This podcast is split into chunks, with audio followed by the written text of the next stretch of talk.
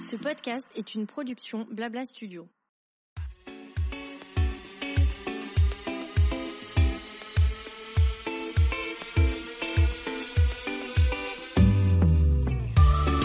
Bonjour à toutes et à tous et bienvenue dans mon émission Julia Donoton. Après avoir créé une agence de communication, l'agent chez Julia, j'ai décidé il y a presque deux ans de me lancer dans une nouvelle aventure passionnante, ma propre émission de podcast. J'y reçois des leaders d'opinion et des entrepreneurs, hommes et femmes, issus du milieu du blogging, de la mode, de la beauté, du sport, de la restauration et de l'hôtellerie. Mon ambition, vous proposer des conversations inspirantes et inspirées pour qu'après l'écoute d'un épisode, vous soyez vous aussi ultra motivé pour réaliser vos projets. C'est parti pour une nouvelle conversation sur Julia Donne le ton.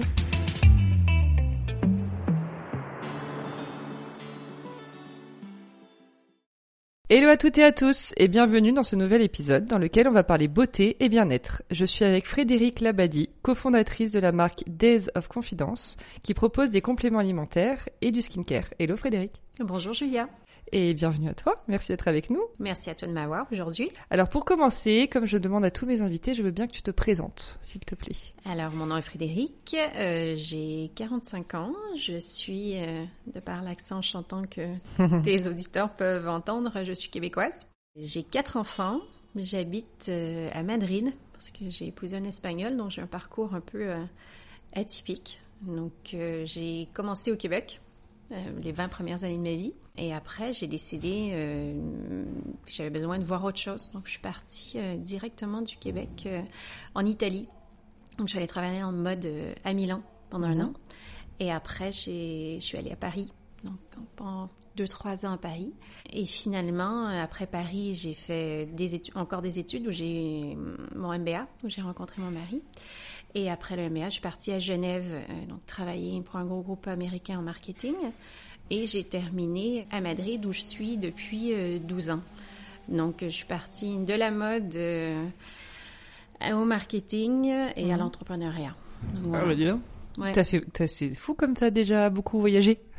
oui, ben le voyage c'est un peu une constante chez moi. J'aime beaucoup depuis que je suis petite. ouais, mon grand-papa était diplomate, donc il mhm. a c'est quelque chose qu'il a passé à mon père et que mon père nous a passé. C'est vrai que même quand j'étais petite, on voyageait euh, constamment. Et après, moi, quand j'ai pu, alors j'ai eu la chance de vivre dans beaucoup de pays. Et cette histoire de voyage, c'est quelque chose qui, bon, en ce moment, tu me dirais que la dernière année, ça a été un peu, un peu limite pour le voyage. On oublie. Mais, euh, mais sinon, euh, ouais, j'ai voyagé dans, je sais pas, 40 pays. Ah, et, c'est génial. Et j'amène mes enfants aussi qui sont habitués à prendre leur petite valise et, et suivre, que ce soit au Japon, au Brésil, un peu partout. Donc, cette quête euh, d'évasion, et j'ai la chance en ce moment de travailler, de vivre à Madrid, qui est une ville géniale, ensoleillée. Où tu as les restos qui sont ouverts. Où j'ai tous les restos qui sont ouverts, et je dois dire que je suis allée manger au resto l'autre jour avec deux tables de français à côté de moi. Donc, ah, il doit y euh, avoir que des français. Non, mais il y a énormément de français en ce moment. Il y a des... L'avion est plein quand je... quand j'arrive de Paris, et tout le monde vient faire la fête à Madrid. Bah oui. Euh, mais je les comprends, honnêtement. Donc, entre les restos, le soleil, la, la belle vie. C'est ça. Je précise que nous sommes le 24 mars au moment d'enregistrer cet épisode et que nous sommes donc confinés à Paris de nouveau. Voilà. Troisième fois, non? Troisième fois, on adore. On adore. On va reparler aussi de toute façon de, de ce Covid par rapport à l'entrepreneuriat et tout ça. Exactement. Donc là, en ce moment, ma vie se partage entre Madrid avec la famille et euh, Paris où je travaille car j'ai décidé de créer euh, ma boîte en France. Donc la marque est française, les laboratoires sont français, les associés, tout le monde avec qui je bosse euh, sont en France. Ok, bon, on va en reparler. Je voulais savoir comment tu es arrivée dans le milieu de la beauté. Alors, quand je travaillais euh, en marketing, donc pour ce grand groupe américain, j'étais sur la catégorie des cosmétiques. D'accord. Donc, j'étais sur deux catégories, à vrai dire. J'ai commencé avec les cosmétiques et après, je suis passée à la santé, ce qui était un peu présager finalement ce que je fais maintenant. Et donc, les cosmétiques qu'on faisait, moi, c'était pas exactement les cosmétiques que je fais maintenant c'était un peu plus industrialisé, etc. Et, euh, et, quand je suis tombée enceinte de mon premier enfant, quand je travaillais pour eux, et tout d'un coup, c'est un peu, c'est le déclic, je pense, pour beaucoup de gens quand tu es enceinte et tu commences à regarder les, euh, les ingrédients de tout. Donc, les ingrédients de, ouais, la composition de ce qui rentre dans tes crèmes, ce que tu mets sur ton corps, jusqu'aux produits avec lesquels tu nettoies ta maison et tout. Et je me suis dit que franchement, euh, ce que j'étais en train de vendre et marketer, c'était euh, pas génial, génial comme composition. Euh, leur notion de faire un produit écologique, c'était de mettre un, packaging vert, tu vois. Et voilà, ça suffit, non? Et On faisait beaucoup de focus group. Euh, ouais, ça vous paraît écologique, ça? J'étais là, ah ouais, ah ok, c'est comme ça qu'on fait. Et on était en quelle année, là? Là, on était, euh, bon, ça fait un moment, hein, on était en 2000, 2008, 2007, 2008. Donc c'est vrai que c'est, Maintenant, on a l'impression que c'est évident. Oui, c'est ça. Mais voilà, il y a 15 ans, c'était pas du tout évident ce genre de truc. Et, j'ai commencé, alors, disons que l'idée a commencé à se faire dans ma tête qu'il y avait peut-être une meilleure façon de faire les choses. Mais bon, ceci dit, euh, un enfant, deux enfants, trois enfants, quatre enfants, euh, je suis restée dans la boîte parce que essayer de gérer une grosse famille et, et aussi lancer une boîte à la fois, c'était un peu, un peu compliqué, surtout que mon mari était lui-même entrepreneur. Donc chacun son tour. Et voilà, donc je suis restée. Euh, j'ai travaillé aussi sur les compléments alimentaires euh, dans, cette même boîte. Donc j'ai pu voir un peu les, les, deux trucs. Et ce qui s'est passé, c'est que donc après avoir eu ces quatre enfants, ben, je me suis rendu compte qu'il y avait une nécessité qui, qui allait au-delà de la peau finalement parce que le bien-être, c'est ouais, c'est beaucoup plus que la peau. Je veux dire, si on se sent euh, si on se sent fatigué, ce qui était un peu le cas avec euh, quatre enfants, le boulot et le mari, euh, mm-hmm. crever tout le temps ou manque d'énergie, mais qu'il y avait un besoin qui était au-delà de la peau. Donc c'est un peu comme ça qu'est venue l'idée de, de, créer un concept holistique qui traitait l'intérieur et l'extérieur finalement. Donc c'est je, je, récapitule pour pour tout le monde. Des offres confidences, donc c'est des compléments alimentaires et du soin cosmétique bio, 100% naturel et in France. Et c'est quoi vos motivations premières en créant la marque? Donc tu es associé aussi? Oui. Alors, on peut parler de ce qui s'est passé un peu au niveau de la création. Donc, ce qui s'est passé, c'est qu'après avoir passé 12 ans, euh, si tu veux, dans cette, dans cette grosse boîte, euh, j'en avais vraiment, j'en avais marre. Et euh, mes enfants avaient un peu grandi. C'était un meilleur moment pour moi. Donc, j'ai décidé d'arrêter tout. Et je savais que je voulais monter quelque chose moi-même. Donc, c'était clair j'allais pas retourner dans un grand groupe parce que j'en avais un peu marre de la politique, des chefs qui, qui micromanagent, etc. Donc, mm. je voulais faire quelque chose moi-même. Après, c'était un peu question de quoi. Comme je te dis, il y avait ce besoin. J'ai regardé un peu ce qui se faisait aux États-Unis, qui est un marché beaucoup plus avancé que, que l'Europe, sur ce, sur ces notamment sur les compléments alimentaires. Et je me suis dit qu'il y avait moyen de justement proposer quelque chose qui soit plus intéressant euh, que les compléments alimentaires qu'on trouvait en pharmacie, qui étaient euh, efficaces euh, sans aucun doute, mais pas très sexy. Donc mm. il y a beaucoup de gens qui avaient, qui voyaient ça un peu plus médical. Et c'est vraiment le bien-être sur lequel on voulait travailler. Donc quand j'ai commencé à avoir cette idée, je me suis dit je peux pas faire ça. C'est un peu difficile de faire tout seul. Donc j'ai parlé à beaucoup de gens et, et finalement, à travers une rencontre, je suis tombée sur Philippe, qui avait lui-même une formation en naturopathie. Donc, euh, qui a fait des études là-dedans, qui était directeur de la création pour beaucoup de gros groupes, et donc qui avait, qui avait décidé lui aussi, qui en avait marre de travailler pour des grands groupes, qui avait décidé de, besoin de liberté et mhm. faire autre chose. Donc, on s'est rencontrés. Ça a été un peu euh, ça a été un coup de foudre, honnêtement. Alors, complètement platonique, hein. un coup de foudre d'associé. Un coup de foudre d'associé. Oui, mais c'est vrai qu'aujourd'hui, c'est. C'est alors c'est comme mon mari, faut, faut que j'arrête de dire ça, hein, mon mari va pas être content. Mais euh, mais c'est la personne avec laquelle euh, je parle euh, deux heures bah, chaque, chaque, jour et on échange de, sans arrêt depuis deux ans. Donc vraiment ça, ça a été un déclic de, rencontrer Philippe.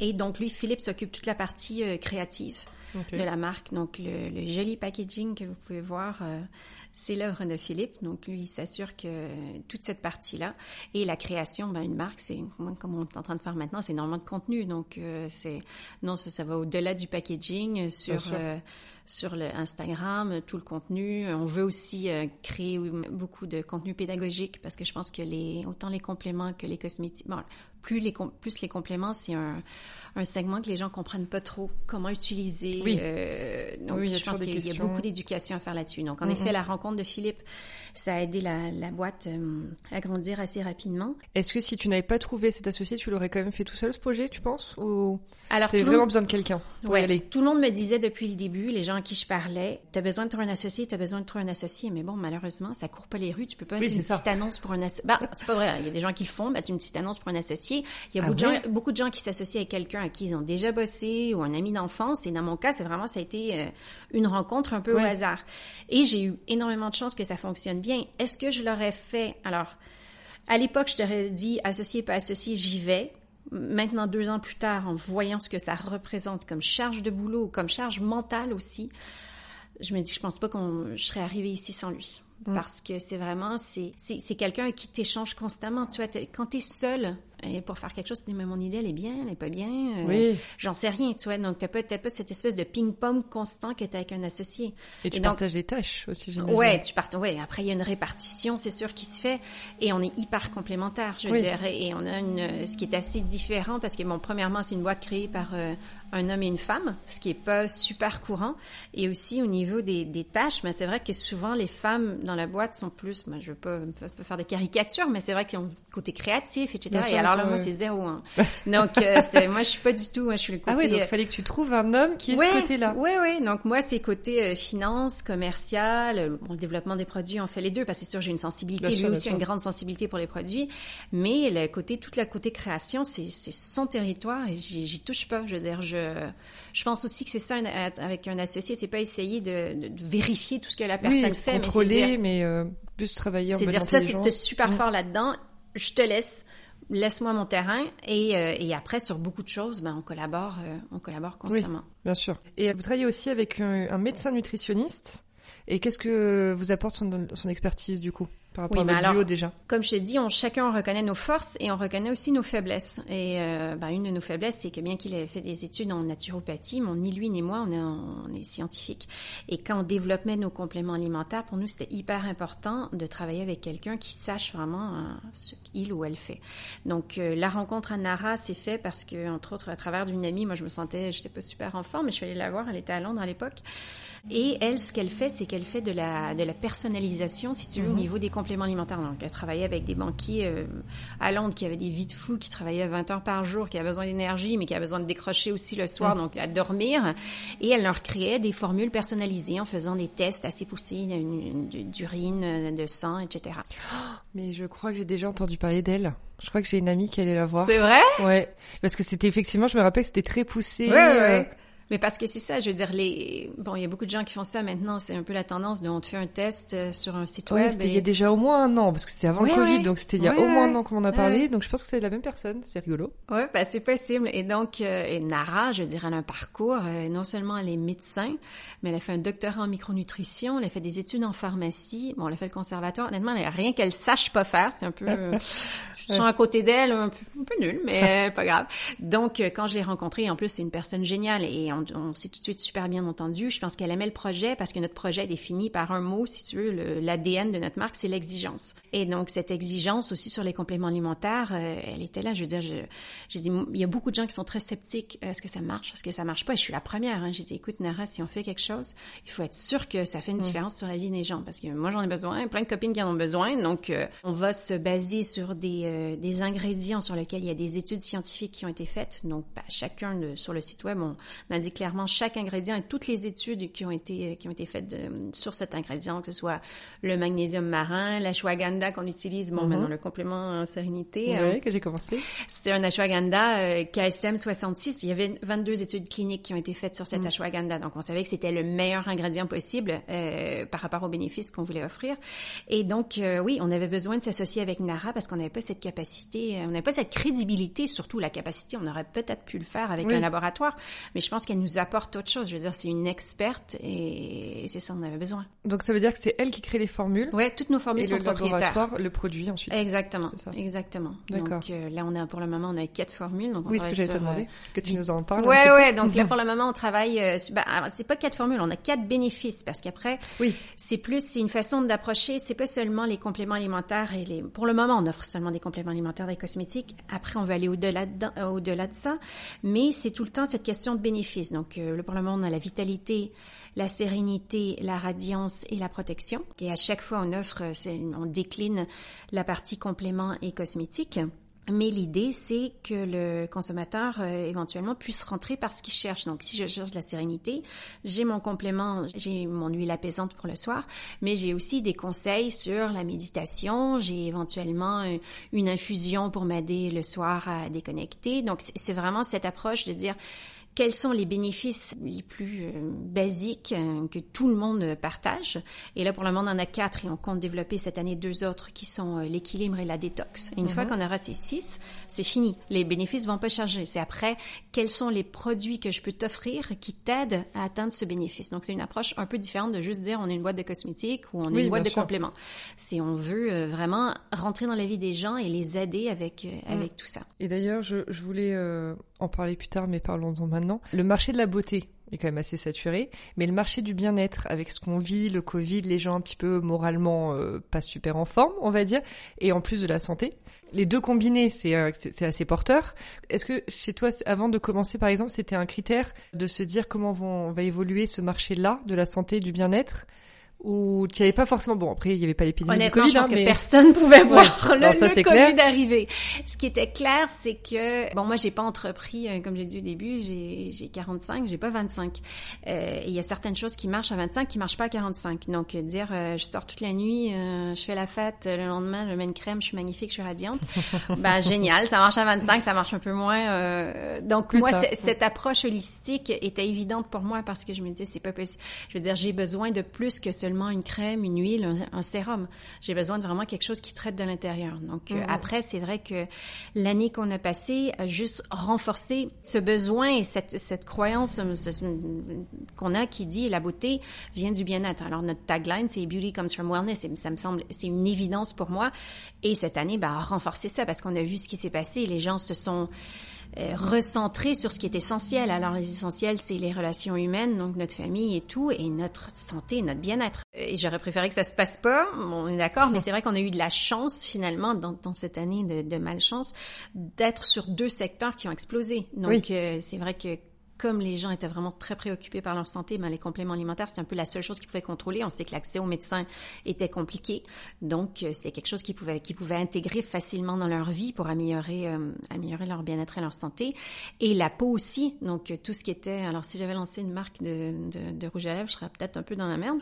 Mais, mais tout ce qui est peau, ben c'est, ça s'est super bien porté. Donc, j'ai eu la chance de, de lancer maintenant sur deux segments qui sont, qui sont assez porteurs. et je pense que ça va rester parce que cette euh, c'est sûr cette notion de, de je pense de que faire attention à soi à l'intérieur par rapport à ce qu'on mange ou ce qu'on juste on, on, ingère déjà on parlait d'immunité avec la vitamine D le zinc le propolis j'en ai pris moi par exemple là je pense qu'on va aussi enfin on lit on lit ça effectivement comme tu dis à la peau Là, tu as le masque, du coup, qui peut faire des petits boutons. Donc, du coup, on fait plus attention aussi, même à, ce qu'on met sur en maquillage. Enfin, il y a vraiment ce côté euh, prendre soin de soi qui est de mm. plus en plus, je trouve, euh, même on en parle avec, euh, on en parle avec ses amis, on en parle avec sa famille, on se file des petits tips. Enfin, c'est vraiment un sujet, euh, ouais, hyper présent en ce moment.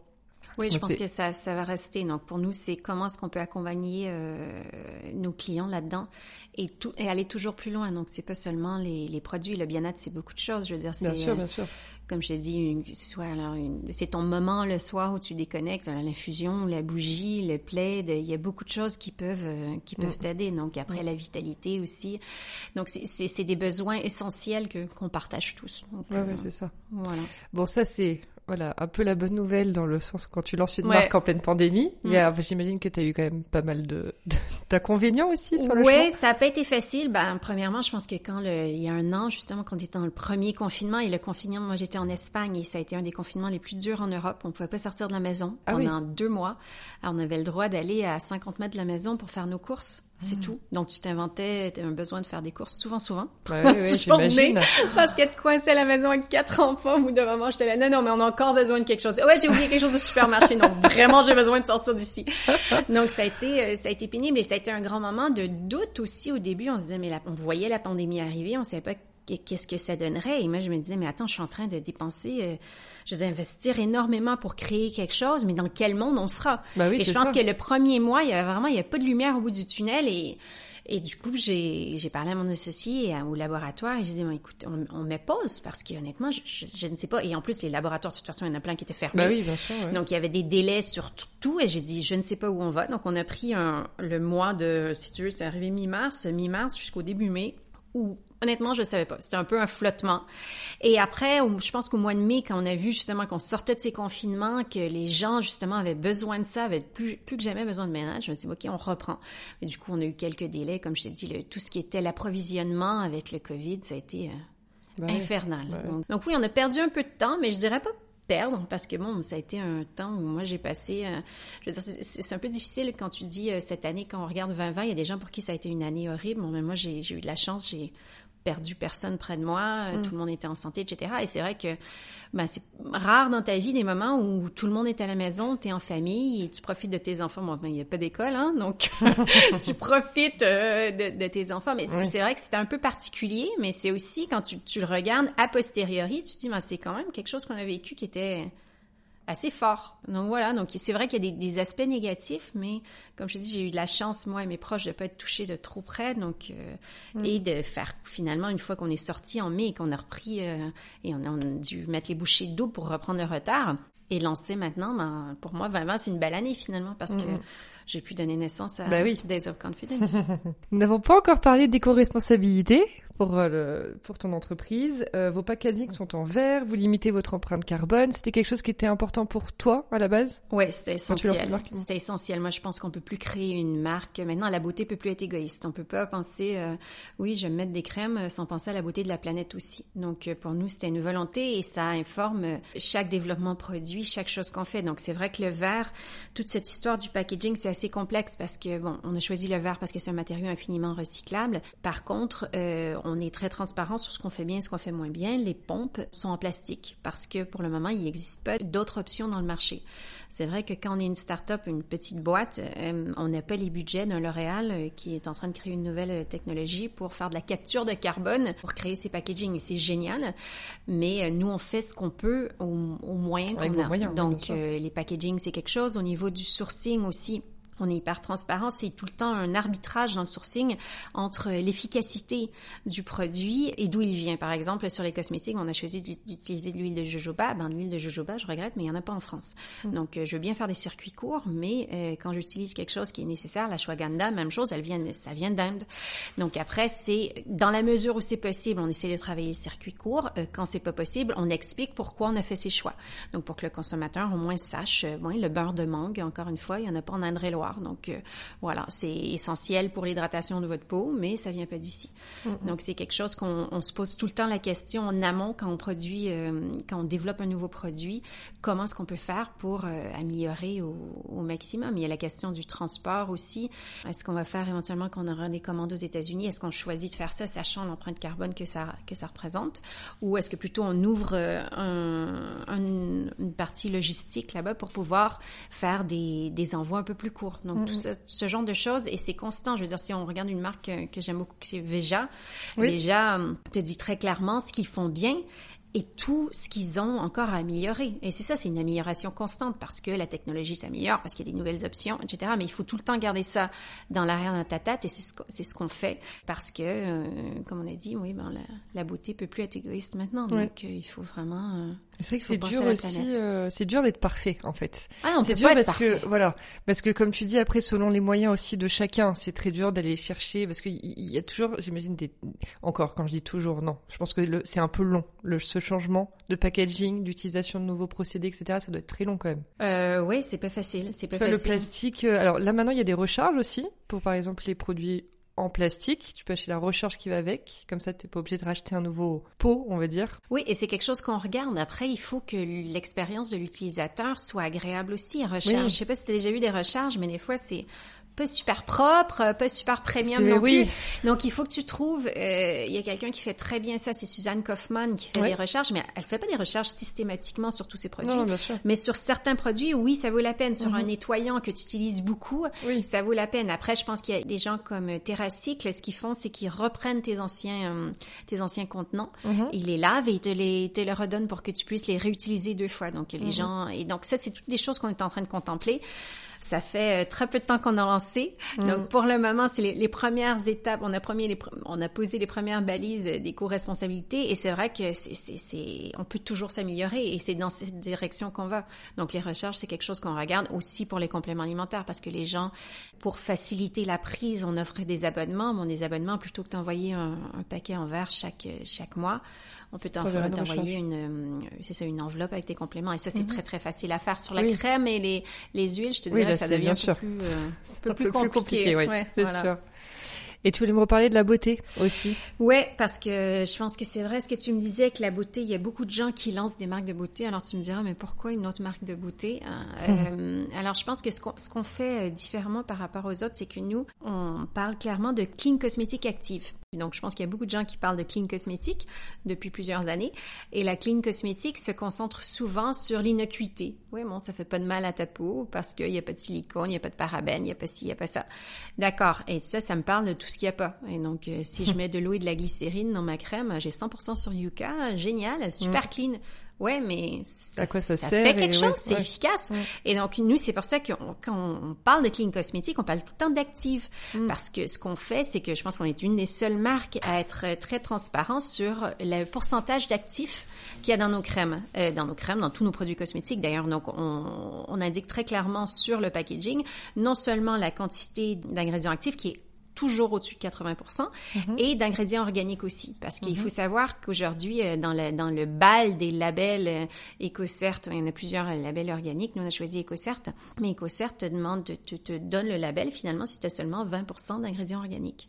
On en apprend encore dans ce podcast. C'est dingue. Ouais, et nous, on en a- 20%. ouais, et donc nous on a rien. choisi d'en avoir 80 Bah oui. Et, et c'est ça, qui- c'est ça qui fait la Ils différence. sont pas assez. euh, Non, ils sont pas assez exigeants. Exigeants. Eh ben voilà. Mot. quand je te dis que l'exigeant Mm. est la base, l'exigence est la base de notre Bah oui. ADN, alors nous, on va au-delà des labels, finalement. Mm, Et, et donc, euh, je pense que c'est ça qui fait la différence. Parce que cette exigence, c'est une exigence qu'on met sur nous, qu'on met sur nos fabricants de toujours faire mieux. Parce que c'est vrai, quand tu parlais, par exemple, du complément immunité, euh, mon labo, il me dit, faites l'équinacée. Je dis non, on peut faire de l'équinacée, tout le monde fait de l'équinacée. J'ai Mm. parlé à Nara, euh, qui est notre experte en micronutrition, elle me dit, tu sais, il y a quelque chose qui s'appelle l'Ultanaya cordata, qui est un ingrédient qui est utilisé en médecine chinoise depuis des siècles et qui a vraiment des, des résultats prouvés sur les infections euh, respiratoires, etc. Et elle dit, nous, on va faire quelque chose à base de ça, parce que c'est vraiment efficace et les gens l'utilisent pas. Tu vois, donc c'est vraiment, c'est pousser ces laboratoires dans, les, dans leur dernier retranchement aussi en disant, non, challenger, non, je suis pas d'accord, donne-moi pas la solution de facilité, je vais prendre la solution qui est la meilleure.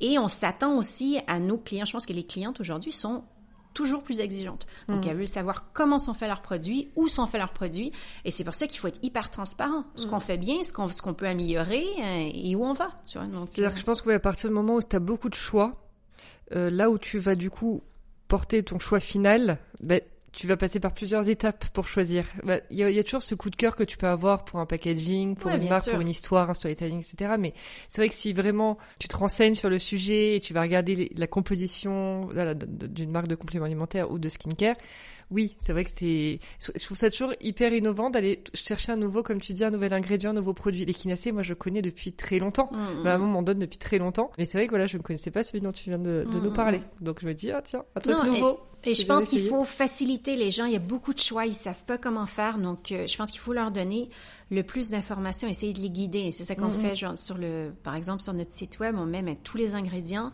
d'où ils viennent et quelle est leur fonction. Euh, dans la crème, euh, dans le complément alimentaire, etc. Donc, pour que les gens puissent vraiment aller au bout. Tout le monde n'a pas envie de faire ça. Peut-être qu'il y a des gens qui vont juste rentrer en disant, ah, t'as un beau packaging, j'ai entendu parler de toi sur un Mm. super podcast. et donc, j'ai envie de, j'ai envie de t'acheter. Mais je pense qu'il y a des gens de plus en plus qui sont exigeants et qui cherchent à savoir. Et donc, ces gens-là, il faut leur donner la réponse. Il faut être transparent. Donc, Mm, euh, mm. c'est ça qu'on fait. Alors, pour terminer, les petites questions de la fin toujours du podcast, c'est des questions qui sont plus sur toi. Mhm. Toi, en tant qu'entrepreneur aussi, est-ce que tu peux nous parler de ta vision de la liberté? Alors, je vais commencer peut-être par ma vision de ce qui n'était quand je me sentais pas libre. Alors, euh, comme j'ai dit, j'ai travaillé 12 ans dans une grosse boîte et ce que je trouvais qui était vraiment pénible, c'est cette histoire de, de politique et de, de penser que c'est les heures ce qu'on appelle en anglais le FaceTime. C'est les Oui. heures où les gens te voyaient au bureau. Mm, mm. La présence, exactement, qui euh, déterminait tes promotions, qui déterminait à quel point tu faisais bien ton boulot, etc. Euh, moi, comme je l'ai dit, j'avais j'avais des enfants, j'avais une autre vie, et donc j'avais pas envie moi de rester là pour faire plaisir à mon boss euh, jusqu'à 20 heures le soir euh, quand il fallait que je fasse les devoirs, je fasse le bain, etc. Ben Donc, je me sentais vraiment coincée là-dedans parce que je savais ce que j'étais capable de faire, mais c'était pas sur ça que j'étais jugée, c'était pas sur ma capacité de travailler ou les même les résultats que j'avais, c'était est-ce que tu connais telle personne, est-ce que tu allais prendre un pot avec telle personne, etc. Et donc ça pour moi c'était vraiment, mm. j'étais pas très heureuse là-dedans. Et donc maintenant, oui, la liberté, c'est alors ça, la liberté, ça a un coût aussi parce que finalement, je j'ai plus besoin de mettre des heures physiques. Je peux travailler d'où je veux, quand je veux. Je peux aller chercher, euh, je peux aller chez le pédiatre euh, parce que ma fille a besoin de moi. Ceci dit, après, je vais peut-être être en train de bosser à 11h30, minuit parce que c'est hyper prenant l'entrepreneuriat. Donc c'est une liberté euh, subjective. J'adore ce que je fais. C'est une passion et ça doit être une passion parce que sinon tu mettrais pas les heures qu'il y a à mettre pour que ce soit un succès. Donc voilà, c'est un peu Mm. C'est un peu ça, cette, cette, notion de liberté retrouvée, en effet, de flexibilité. Je pense que n'importe qui, n'importe quelle mère de famille, je pense que c'est beaucoup des fois pourquoi les femmes vont dans l'entrepreneuriat aussi. Oui, bien sûr. Parce qu'elles cherchent quelque chose qu'elles trouvent pas euh, dans leur environnement, un travail plus structuré. Et qu'est-ce que ça veut dire pour toi avoir du succès dans la vie? Alors, je pense que c'est une combinaison de beaucoup de choses. Alors, euh, il y a des gens qui pourraient dire, ben, le succès, je veux dire, ou, moi-même, je pourrais dire le succès, mais c'est avoir quatre enfants qui sont heureux, qui sont en santé. Euh, ça, c'est un, grand succès pour moi. Euh, avoir un mari qui, qui m'appuie dans, dans ce que je fais, qui est là pour moi aussi. Euh, avoir une une vie confortable, tout ça, c'est une question, c'est du succès. Mais je pense que ma notion de succès a un peu, euh, un peu évolué avec, avec l'âge que j'ai, tu vois. Et je pense que maintenant, je suis dans une, ce que certains pourraient dire qui est un peu plus égoïste. Alors moi, pour moi, les, à 20 ans, tu vis un peu pour les autres, pour le regard des autres, etc à 30 ans, ben, tu vis, euh, pour moi, dans mon cas, j'ai été pendant 8 ans enceinte ou en train d'allaiter, donc c'est vraiment, tu es dévoué à tes enfants euh, tout le temps. Et 40 ans, pour moi, c'est vraiment, c'est plus l'épanouissement personnel. Tu vois, donc le succès maintenant pour moi, c'est justement m'épanouir et c'est un choix un peu, en quelque part, c'est un choix un peu égoïste d'entreprendre parce que il faut pas croire que ça n'a pas un coût sur ma famille et sur sur mon entourage. Mais pour moi, c'était une c'était une nécessité. Je me suis dit, moi, à 40 ans, je pense que tu sais vraiment qui tu es, quelles sont tes forces. Mais pour moi, je veux dire, c'est le temps d'aller prendre ce que je veux, tu vois. Et ce que je veux, c'est euh, cette histoire d'entreprendre. Je l'avais depuis tout petit. J'ai comme je te dis, j'ai dû attendre un peu avant de le faire, mais mhm. maintenant, le, succès, c'est, j'espère, le succès que j'aurai avec Days of Confidence. Mais déjà, tout ce que je fais, de poursuivre sa, sa passion, d'avoir l'occasion de faire quelque chose que tu adores, pour moi, c'est déjà un succès en soi. Tu vois, j'espère que Days of Confidence aura beaucoup de succès, mais mhm. déjà qu'on ait pu lancer, qu'on en soit là, voilà. T'es déjà très contente. Mm.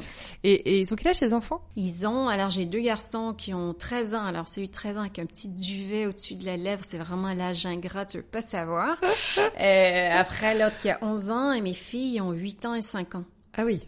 D'accord. Donc, euh, ouais, ça va, ils sont... parce que c'est... Enfin, je rebondis sur le fait que tu, tu disais que de 30 à 38 ans, tu t'es, par exemple, voilà, consacré à tes enfants, et que là, 42 ans, 45, mais un petit peu avant, on va dire, mais euh, à partir de 40 ans, tu t'es dit, ok, là, c'est le moment de repenser à moi. Ouais. Et c'est fou, cette période où, donc, donc c'est un peu cette vision de la femme qui peut se mettre un peu en parenthèse entre guillemets. Alors oui et non, tu n'as pas arrêté de travailler, tu travaillais. Oui, je travaillais tout Tu as toujours travaillé, mais euh, de, de mettre entre guillemets entre parenthèses un peu ses ambitions à elle professionnelles pour se consacrer à sa famille. Et c'est vrai que c'est le truc que je trouve le plus dur quand, en tant que femme, c'est de pas pouvoir tout faire en fait en je même sais, temps. mais tu sais, moi je pense que quand j'avais 25, 26 ans, tu arrives et tu dis, euh, je vais tout faire. Ouais. Un super mariage, genre mes enfants, genre ma carrière, ça va être génial. Tu vas voir, personne n'a fait avant, mais moi je vais être capable de le faire. Et après, ben la réalité te fout une claque ou plusieurs, tu vois. Donc tu te rends compte que finalement c'est pas facile d'avoir tout. Et moi j'en parle à beaucoup de mes copines. Et on a toutes dû faire des compromis à un point quelconque. Et donc, euh, la carrière, comme je dis, quand tu choisis d'avoir des enfants, malheureusement, on n'est on est pas dans une société qui dit, oui, les grosses boîtes, non, ils adorent quand tu tombes enceinte. Tu essaies de dire, tu es enceinte à ton boss, habituellement, il te regarde un grand sourire, génial, félicitations. Ouais, de l'autre côté, c'est comme, merde, qu'est-ce que je vais faire avec elle quand elle va se barrer dans six mois en congé de maths, tu vois. Donc, euh, c'est vrai que c'est pas facile. Et, euh, mm. et c'est maintenant, j'ai la chance, parce que c'est une logistique, je veux dire, j'ai la chance d'avoir des enfants qui sont un peu plus grands, d'avoir des gens qui m'aident, parce qu'il faut pas croire que ça se fait tout seul ah, et qui me permettent de prendre le temps d'entreprendre. De, donc, oui. Euh, mm. donc ouais, moi je trouve que c'est vraiment c'est une bonne période pour moi. Il y a des choses, euh, c'est vrai qu'à 40 ans, plus aussi fraîche et belle qu'avant. Mais, euh, mais par contre, il y a, y a, beaucoup d'aspects positifs, tu vois, par rapport à qui tu es et ce que tu veux faire. Oui, c'est ça. Mm. Ouais, ce que tu as connu et ouais, l'expérience et tout ça. Et alors, qu'est-ce que tu penses aussi du mot de, du mot échec? Ben, je pense que de toute façon, l'échec, c'est un mot qui est hyper relatif et subjectif. L'échec d'une personne n'est pas l'échec de l'autre. Euh, moi, j'aime bien le, cette citation de d'Oscar Wilde, de, tu vois, sur les remords et les regrets. Donc, euh, pour moi, il était tout le temps clair que je préférerais vivre avec des remords qu'avec des regrets. Mhm. Donc, oui, peut-être que je vais me planter, mais honnêtement, j'aurais essayé. Et toute ma vie, ça a été comme ça. Tu vois, je préfère... Je préfère essayer. Bon, je, oui, j'aime bien prendre des risques, j'aime l'aventure, euh, j'aime les, nouveaux trucs. Et j'aurais pu m'asseoir avec euh, mes quatre enfants, mes cours de pilates, ma vie confortable et me dire, bon, bah, ça suffit, hein, c'est bon, t'es contente, là, tu vois. Mais non, c'était pas possible. Mm. Après, il faut dire que peut-être que je viens d'une famille, je veux dire, mon papa est entrepreneur, il a eu beaucoup de succès et, euh, et c'est vrai que tu regardes ça et tu te dis, non, mais attends j'ai quelque chose à prouver, tu vois. Mais malheureusement, c'est un peu génétique, tu sais. Je me dis, ah, je vais vous montrer. Je... Donc, euh, donc voilà, donc un échec euh, pour moi, juste d'avoir essayé. Euh, après, on verra bien. Échec, tu te relèves, tu continues. La vie est longue. C'est ça. Un échec, une leçon. Ouais, exactement. Qu'est-ce que tu dirais à la toi d'il y a deux ans? Alors, bon, comme je disais, on a commencé ce podcast en se disant en off que c'est rigolo d'avoir la marque existe depuis cette semaine, ouais. est, commercialisée depuis cette semaine, mais ça fait toi deux ans que tu travailles sur le projet. Qu'est-ce que tu dirais à la toi d'il y a deux ans quand tu as commencé? Est-ce qu'il y a quelque chose que tu aurais changé, euh, tu as vu autrement, ou que, comme tu disais, sans regretter, mais tu vois, juste ben, la patience, honnêtement, ce qui n'est ah pas une de mes qualités, euh, mais euh, c'est vrai. Pour toi, quatre enfants? Hein avec quatre enfants, tu dois être challengé quand même. Oui, tu apprends, tu grandis. Je veux dire ça, c'est pas vrai, mais je je je je, je suis pas non, je suis pas une personne très patiente. Donc heureusement, on est deux quand on élève des enfants, et c'est ça qui est bien, parce que quand j'en peux plus, euh, je pars, euh, je pars ailleurs et je laisse quelqu'un d'autre gérer. Mais euh, non, donc je suis pas une personne très patiente, et c'est vrai qu'il faut de la patience. Tout prend plus de temps mm. que que ce que tu avais prévu. Tu moi, je suis mhm. quelqu'un qui va de l'avant, va de l'avant, je cours, je cours, je cours. Et là, tu te frappes à des murs. Des fois, il y a des choses qui sont incompressibles. Même si tu pousses, tu pousses, euh, ça marche pas.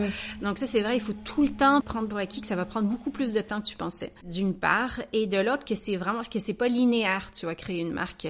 On est parti sur des idées, des fois, et je veux dire, on a changé trois fois de nom pour la marque. Ben Même, euh, je veux dire, le concept ou ce que tu vas produire, tu, tu pars dans une direction, après tu dis, ah non, hein, non, finalement, hein, ça fait deux mois que tu es là-dessus. Ah non, ça, ça, va pas le faire.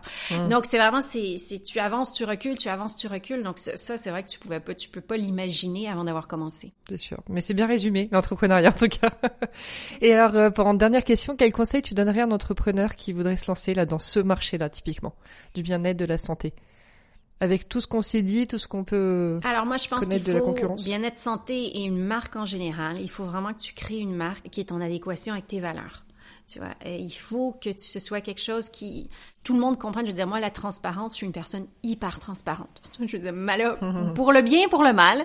Euh, tu sais tout le temps ce que je pense, etc. Et donc, pour moi, c'était évident que comme je dis, quand on allait créer une marque, elle allait être transparente. Tu vois, elle allait être transparente, on allait dire ce qu'on faisait bien, ce qu'on faisait pas bien, donner une pile d'informations, laisser les gens choisir.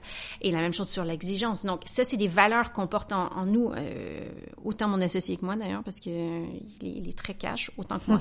Donc, euh, je veux dire, c'est quelque chose qui compte qu'on porte en nous et qu'on transmet à notre marque. Et donc après, il y a plus de, je veux dire, les gens comprennent, ils nous rencontrent, ils voient la marque, ils disent ah ouais, ok, c'est bon, ça je comprends exactement ce que tu fais. Mm. Et cette passion, je veux dire, il faut que tu crées une marque en laquelle tu, tu crois parce que tu vas, tu, tu, vas en parler, tu vas en manger, tu vas en rêver euh, pendant je sais pas combien d'années. Donc il faut être sûr que tu es parfaitement, que tu as, créé la marque que tu voulais. Et moi, je, comme je te dis, j'ai travaillé pour des marques de cosmétiques auxquelles je croyais pas. Et tout le monde me disait oui, tu dois les vendre. Je disais ouais, mais j'y crois pas.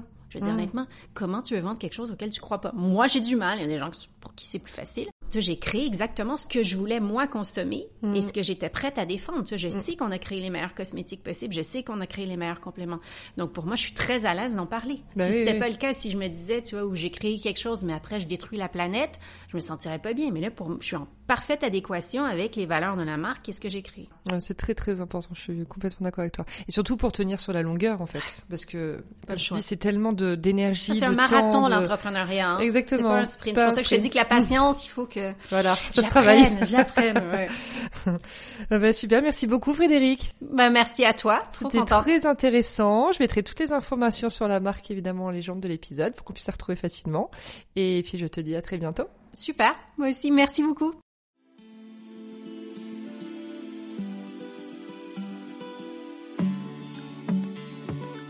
Merci d'avoir écouté l'épisode d'aujourd'hui. N'hésitez pas à me laisser vos commentaires, avis et notes sur les plateformes de diffusion et sur mon compte Instagram, l'agent chez Julia. Je suis toujours ravie de vous lire.